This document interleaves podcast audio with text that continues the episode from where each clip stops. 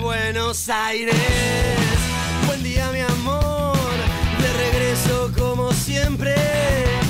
Con algo mejor. De regreso como siempre con algo mejor en este diáfano sábado 28 de octubre, ya acercándonos al final del año en la recta, en la última recta antes de la curva ¿no? de noviembre y el último choque el 10 de diciembre. O por ahí no, por ahí la recta que nos lleva a la largada de un nuevo año con esperanza, con fe, con futuro, con valor. ¿Cómo estás Joaquín? ¿Qué hace, querido Marian? ¿Todo bien? ¿Todo tranquilo? Por acá un cambio de semblante de una semana a la otra, un poco de alivio. Respiramos un poquito más ahora, ¿no? Veo las caras un poco más relucientes, pero falta, todavía falta. Estamos en el sprint final. Si te has criado viendo el turismo carretera, la recta final, vamos a tratar de ganar la cuerda con Sergio Tomás, a ver si podemos coronar ahora el 19 de noviembre. Yo estoy expectante. Sí, Em, mucho más esperanzado me parece que el sábado anterior en el cual acá eran caras largas de preocupación, muchos colon irritables había eh, eh, en esta radio y también eh, Eduardo que no se escucha desde el cielo. Y tenemos a Altano Bucheri del otro lado de la del vidrio de la pecera manejando los hilos, titiritero de la fantasía. Marian, ¿cómo estás? Chicos, muy buenos días. Aquí estamos hasta las 13 en Todos al Obelisco. Hoy estoy acompañado por dos estudiantes de locución del ISER, turno tarde, que vienen a ver, a conocer la radio, a inmiscuirse un poquito en cómo funcionamos y obviamente los estoy alabando mucho. Bueno, gracias. bienvenidas sean. Gracias si quieren participar. Dana y Jasmine. Ah, Jasmine Dana. Y Dana. Bueno, si en algún momento quieren participar, tienen el micrófono del otro lado de la pecera. Si quieren aportar algo, bienvenidas Dana y Jasmine. Bueno, semana movida. Así es. Eh, la verdad que la más del año, me parece, ¿no? Todo el tiempo. Uno intentaba esquivar como las noticias políticas, pero en un campo minado, ¿no? Y además, el, esto que estuvo girando tanto del multiverso, ¿no? De los bandos, cómo se han reconfigurado, que impresionante. Impresionante. El día me parece el más, el tope, día tope de la semana, miércoles. Miércoles. Miércoles. Sí.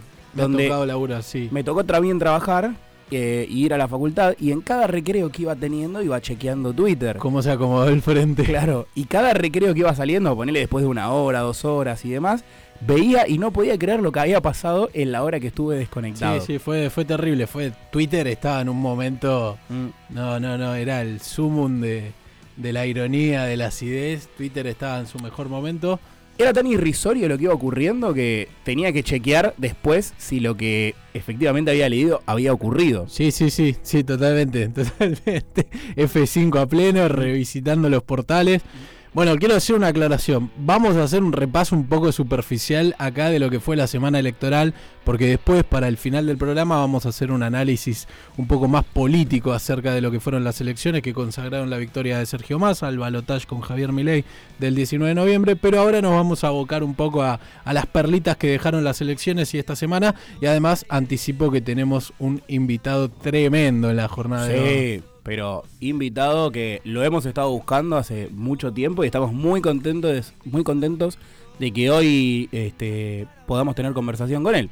Estamos hablando de Alejandro Kim. Un fenómeno. Alejandro Kim, dirigente de Principios y Valores, partido de Guillermo Moreno, ex candidato a legislador y una de las figuras más destacadas de la escena porteña. La verdad que una emergencia supersónica tuvo y se proyecta para, para grandes cosas en el futuro, ¿no? Espero y creo que sí. La verdad que interesante escucharlo, un tipo que le creo muchísimo porque la vivió. Bueno, espectacular, lo vamos a tener para el final del programa. Repasando un poco la semana, bueno, una semana triste también porque ha muerto Ricardo Iorio, también le vamos a dedicar un fragmento del programa.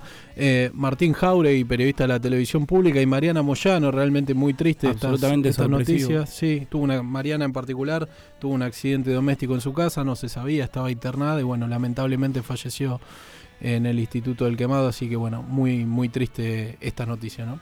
Sí, sí, en ese sentido una semana fuerte, ¿no? Con, los decesos.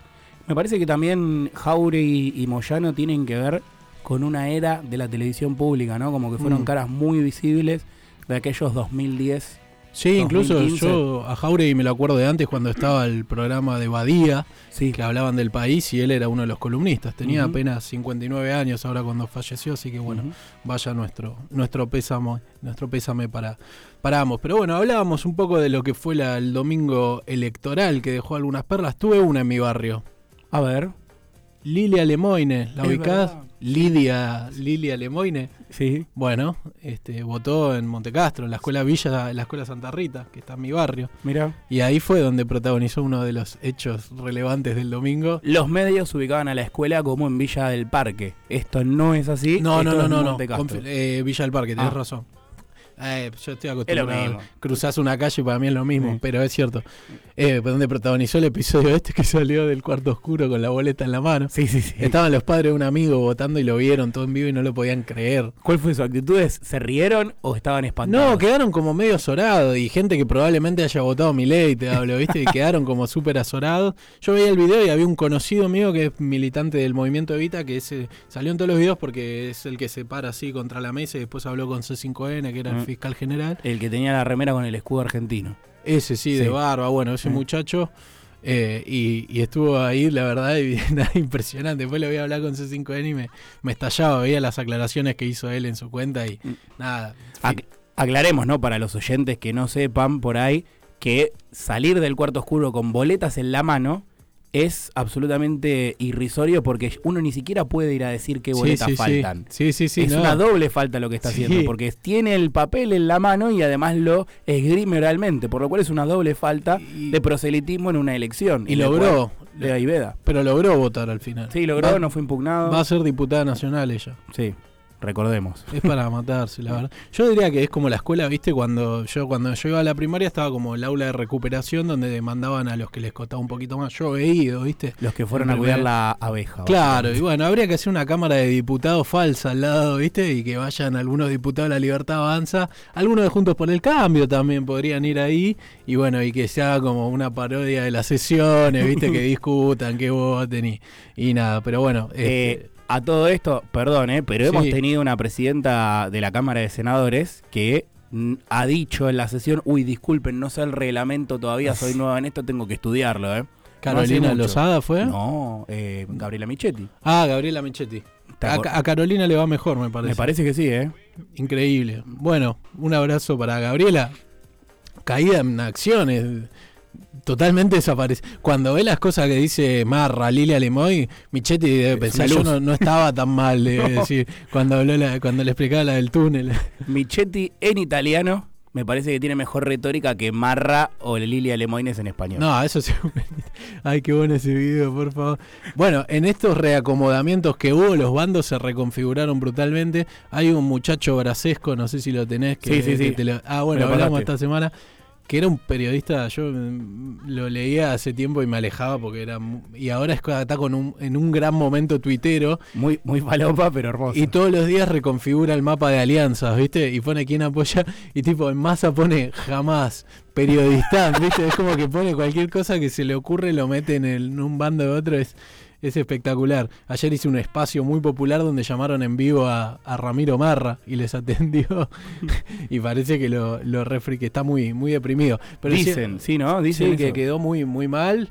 Este, bueno, según este Brasesco lo, lo cagaron fuerte a pedo, Milei y Carino, porque el chabón no traccionó No. nada. Al final, lo que molesta para mí es la soberbia, ¿viste? Como ese tono canchero, El- todo, y después sacás 13%. Totalmente al pedo, ¿no? Porque bueno, una cosa es ser canchero con argumento, decir, bueno, Sí. mira lo que logré y otra es... Me meto en el balotaje y hago historia. Pero bueno, decía de esta reconfiguración, Babi Checopar, de este lado, Increíble. saliendo en Futurock. Incre- Eso fue una de las cosas que dije, no puede ser. No, Tengo que no. googlear a ver si ocurrió Sí, sí, realmente. Real, real. Salió en el programa Crónica Anunciada, creo que es, de Juana Morín. Yo quería decir que parte de la remontada la tienen Babi Checopar, Mirta Legrand y Chiche Helblum. Podemos sumar a, a, um, Amalia Granata, que también estuvo en Duro de Omar, que tuvo muy buenas Sí, las declaraciones que tuvo Amalia. Sí, sí, pero digo en la previa de las elecciones. ah, en la previa, sí, absolutamente. Porque no sirve más yendo a C5N. No. Sirve mi ley yendo a lo de Mirta Legrand y que le diga, son raros ustedes. O Chiche Helblum preguntándole cuánto cuesta el kilo de pan o el litro de nafta. Y que no sepa. O Babi Echecopar acorralando a Lilia Lemoyne. Como que esas cosas siento que. O, o el mismo Massa yendo a lo de Babi, que fue un momento como que rompen con la tesitura del programa, ¿no? Sí, sí, eh, estoy de acuerdo, como que queda expuesto en eso, ¿no? Y muchos decían, no, la culpa de Lilia Lemoyne, la culpa de Lilia Lemoyne, muchos dentro de la Libertad Avanza. eh, cuando las burradas y las barrabasadas que dijo Milei eh, fueron muy grandes, que dijo Marra fueron muy grandes, esto lo decía la Inca. Me parece que también hay una cuestión ahí de machismo, ¿no? De dijo una boludez Lilia Lemoine y le acha- el último día antes de la elección y le achacan toda la Todos los males. toda la baja de votos a ella, no después de todas las barrabasadas que dijeron Marra y Milei que durante la semana salió, previa. salió a responder ella, le contestó a, a Iñaki, fue, fue picante. Sí. Se puso. No, lo cierto es que venía muy arriba la libertad avanza. Ganamos en primera vuelta, como creo que. Y como. Bueno, eso lo vamos a hablar después, pero bueno, un pequeña mención a cómo jugaron. Se nota cuando los gobernadores y los intendentes juegan. A cuando no, ¿no? Es como Exactamente. otra cosa. Cuando Pero se bueno. Sí, sí, sí, es otra cosa. Bueno, en ese reacomodamiento, la Nata habló con Rial en Sí. Argenzuela, eh, le tendió una mano, digamos. C5N. Sí, en C5N. eh, se arrepintió por haberle dicho a Cristina que era una vieja sola y enferma. dijo en su canal, en Canal 13, que Massa no era un mal candidato también, Mm. el domingo en la noche. Que Massa le pareció un buen candidato, se despegó de Milei, eh, dijo Ujú. entrever que no, no lo va a votar, me parece Mm. a mí. Mm. Hubo también un cruce de Emiliano Jacobiti, titular de la UCR porteña, con Guadalupe Vázquez de La Nación, que básicamente lo acusó de usar la caja de la uva para financiar la campaña de Lustó Mm. y terminó reculando fuerte. Viste, cuando te metes en la política es como gente que está en las antípodas tuyas, te empieza a caer bien porque te das cuenta que están preparados para esto los chabones. Total- es como que yo empiezo a admirar esas cosas, ¿viste? Lo ves a Jacobiti y te das cuenta que es un chabón, Oscurísimo, pero preparado para esto. pero que vive para esto el chabón. Mm. Sí, como habrá en nuestras filas 7000 oscuros más Sí. que él, pero el chabón te das cuenta que están que viven para eso. para la gestión. Que es un poco, me parece que lo que quedó, te lo hilvano con lo ocurrido esta semana el jueves, en el, eh, el jueves a la noche. El colapso de El colapso psíquico, psicológico y mental de, de Milei, te das cuenta de que es una persona que no está preparada para ejercer cargos públicos, eh, que no está entrenada para la gestión, que estos animales de la política que estamos nombrando, que por ahí están en las antípodas, sí están preparados para eso, Sí, que en una campaña le repreguntan y responde con naturalidad. El tipo este colapsa. sí, ¿no? sí, directamente. Bueno, le decían, pensalo que cuando si llega a ser presidente, Dios no lo quiera, Y te, lo que va a tener que lidiar, ¿cómo no va a colapsar el chabón? Y te lo hilvanamos un poquito también eh, con lo que le ocurrió, bueno, este 27 de octubre se cumplieron ayer Sí. 13 años de la muerte de Néstor Kirchner. La presidenta en ejercicio en ese momento, Cristina Fernández, al otro día estaba gobernando después de la muerte de Sí. su compañero de toda la vida. Tuvo cáncer en el medio, eso no lo recordamos. Mm. Una operación en la cabeza. eh, no sé si también... Llegaron lo- allí que estaba como una planta, ¿te acordás? Creo sí. que Victoria Donda hizo Sí. algún chiste. ¿Eh? Va. Bueno, un millón de cosas que le ocurrieron y la verdad que no se ha notado que haya perdido la No. tesitura eh, en esos No, años no, no, de, no. de gobierno. Bueno, animales políticos, están seteados para eso y viven para eso. El otro día viste que le preguntaban, ¿ahora te vas a alejar un poco? No, dijo. No, ¿por qué? Ahí está para mí uno de los enigmas del futuro que es Cristina quiere alejarse un poco, pero no Pero quiere no perder tanto. centralidad. Mm. Eso, bueno, veremos cómo se desarrollan los acontecimientos. No- Viejo meado. Viste que hay- hablaban de la rebelión de los viejos meados, se hablaba, ¿viste? Ahora, porque no quieren acatar el pacto de Macri con, con Bullrich y, y Milei. El primero, ¿quién lleva la bandera de la rebelión de los viejos meados? Luis Brandoni. Respeto al, al gorila hecho y derecho, respeto totalmente. Absoluto. Al gorila de la Unión Cívica Radical. No me animé a anticipar vísperas, pero veo que lo has hecho vos y lo has hecho posteriormente al partido, que pusiste que los campeones de la derrota digna perdieron ante Inglaterra en el Mundial de Francia y quedaron cuartos. Sí, no defraudan. No, yo, yo tenía un poco más de fe, fue un partido más cerrado, 26-23, ganó Inglaterra a los Pumas, pero no, no hubo chance, no hubo chance. Igual insisto en esto, ¿no? me voy a poner en abogado de los Pumas. Juegan en la Elite Mundial hace mucho tiempo, no juegan contra Zimbabue y pierden, juegan contra Inglaterra, los All Blacks, Sudáfrica, eso nada más. Hay pocos equipos que den tanta pelea en el, amén del fútbol y el hockey femenino, el básquet sin ir más lejos se quedó sin ir al Mundial, es un papelón. Eh, Sí, bueno, pero la nosotros venimos de vacas gordas del básquet. Digo, Por desde el eso, dos- bueno. Mundial 2002 en adelante fue una selección mm. increíble. Por eso te digo, hay una manutención del rugby que Mm. más o menos dentro de todo siempre está este, con sus más o menos peleando, peleando ahí Mm. lugares de elite. Pero bueno, cuarto puesto para Argentina, hoy la final, All Black Sudáfrica, como no podía ser de otra manera, a la tarde. Bien.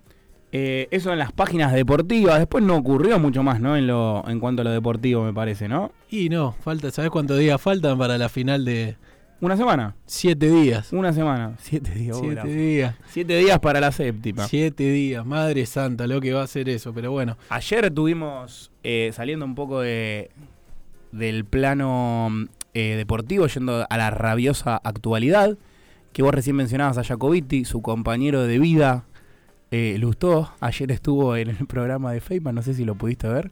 No, Es hermoso como arranca la entrevista.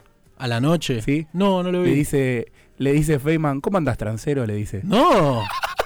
No. Así arranca la ¿Y entrevista. qué dice Lusto? Y Lutó le dice, bueno, yo quiero agradecer, básicamente lo traduzco porque no fue tan fuerte, pero dijo, yo quiero agradecer que me dejan venir al canal de Macri. ¡Uy, qué bien! No, está sacado la Nación Más.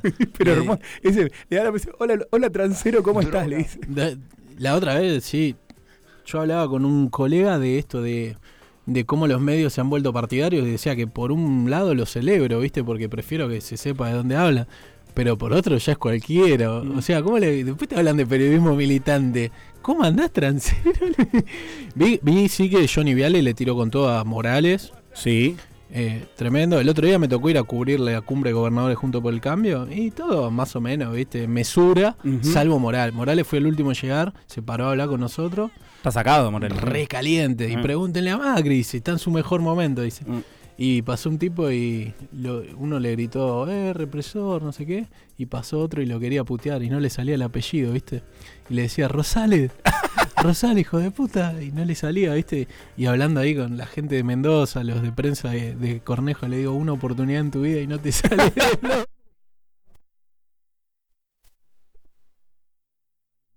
La, la resistance.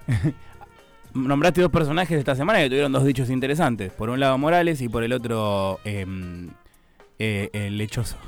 No, Johnny Viale. Dos, dos, dos eh, dichos interesantes.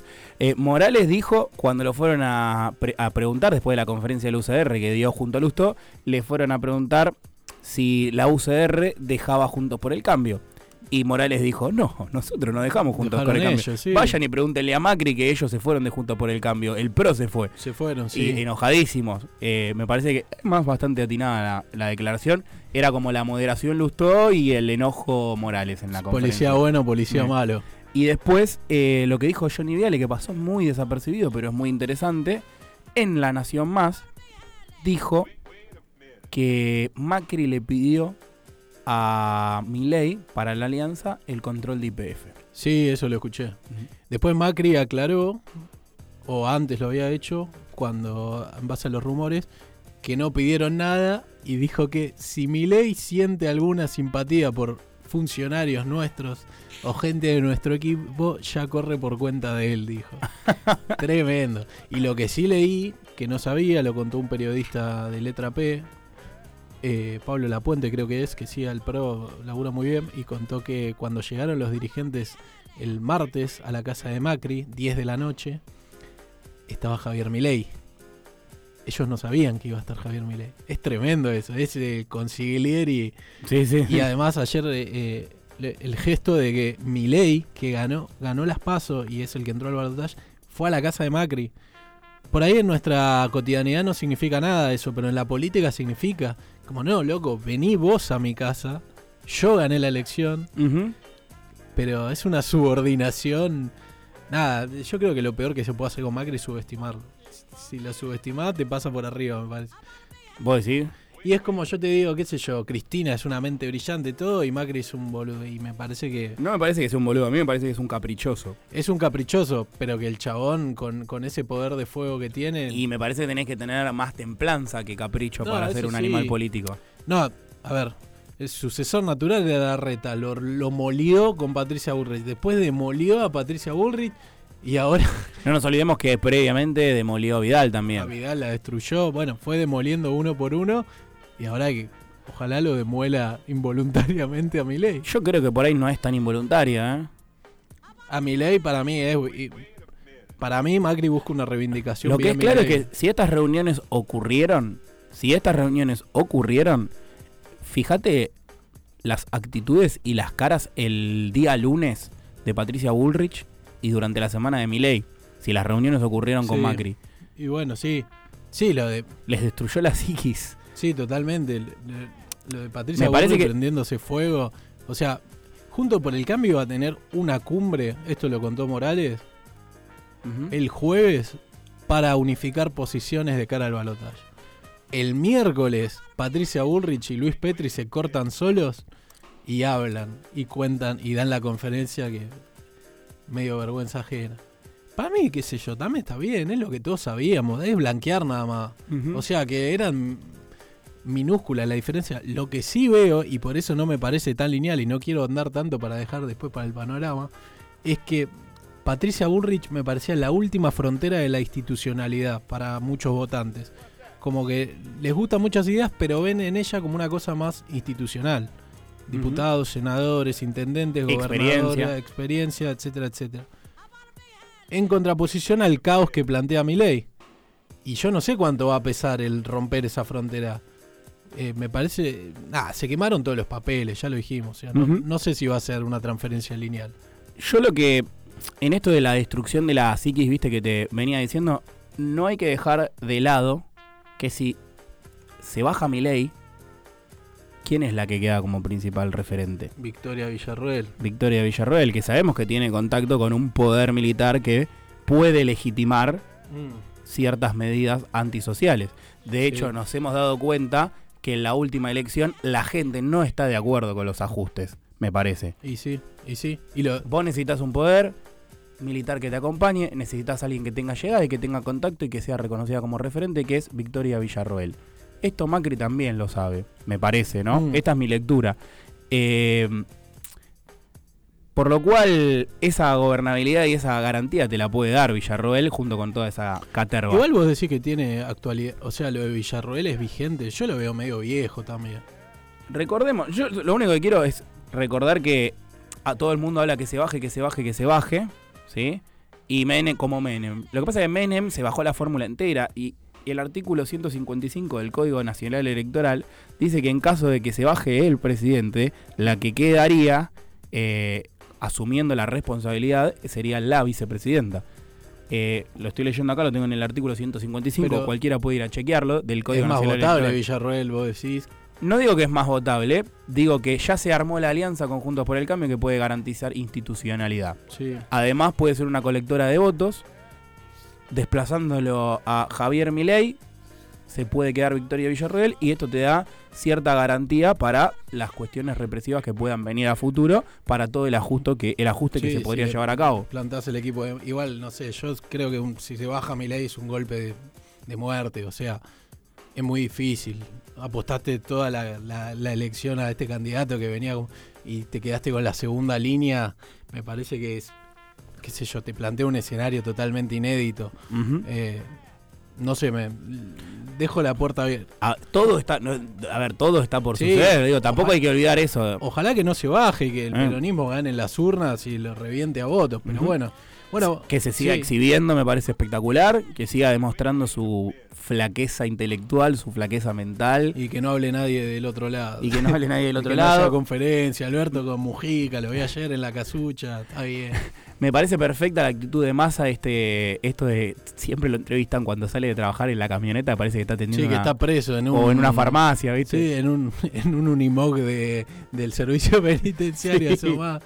Que siempre dice, no, estoy- y que le preguntan por las cuestiones que ocurren del otro frente, del otro bando, y dice, no, no sé, yo estoy Yo no trabajando. me meto, que se mate. trabajando. Nunca interrumpas a tu enemigo en medio de un error, ¿no? Una frase célebre. No, no recuerdo si de Napoleón o del arte de la guerra, pero bueno, como sea, aplica muy bien. Pero- Eh, ¿Qué? No, no, Efemérides, te iba a Efemérides, decir. sí. Algo para una que no está, 46 años, soy de Nevermind the Bollocks, único disco de los Pistols. buena fecha. 1973, Spinetta presenta Arturo. El agua y el aceite, Sí. ¿no? 2007, la doctora Cristina Fernández de Kirchner se transformó en la primera presidenta electa de Argentina con el 45,2% de los votos. Época de vacas gordas. Sí. Día Mundial de la Animación, de la afirmación, pensé que se iba a decir, sí. De la animación, sí. Y Bill Gates cumple 68 años. Vaya nuestro saludo para el inventor del coronavirus. No, yo te iba a decir Agenda 2030, todo. George Soros, todo eso. Pero bueno, hubo un nombre que estuvo sobrevolando esta parte que lo retomaremos luego. The Killer. The Killer. Podemos decir Eh, sí. Mauricio Macri. Quien apodara así es como el ángel exterminador. Se cargó a Vidal, a Larreta, Ulrich, a Angelici y ahora pareciera que a Milei. Por ahí deja atrás su aura exterminadora y lo podemos coronar como el ángel de los perdedores.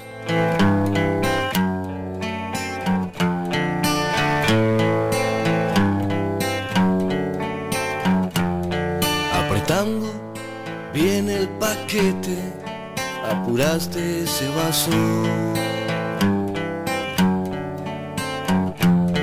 Saliste corriendo a la calle, te estaba llamando. La puta, qué feo que fuese sin la margarita. Las sirenas están sonando y yo sin agua bendita.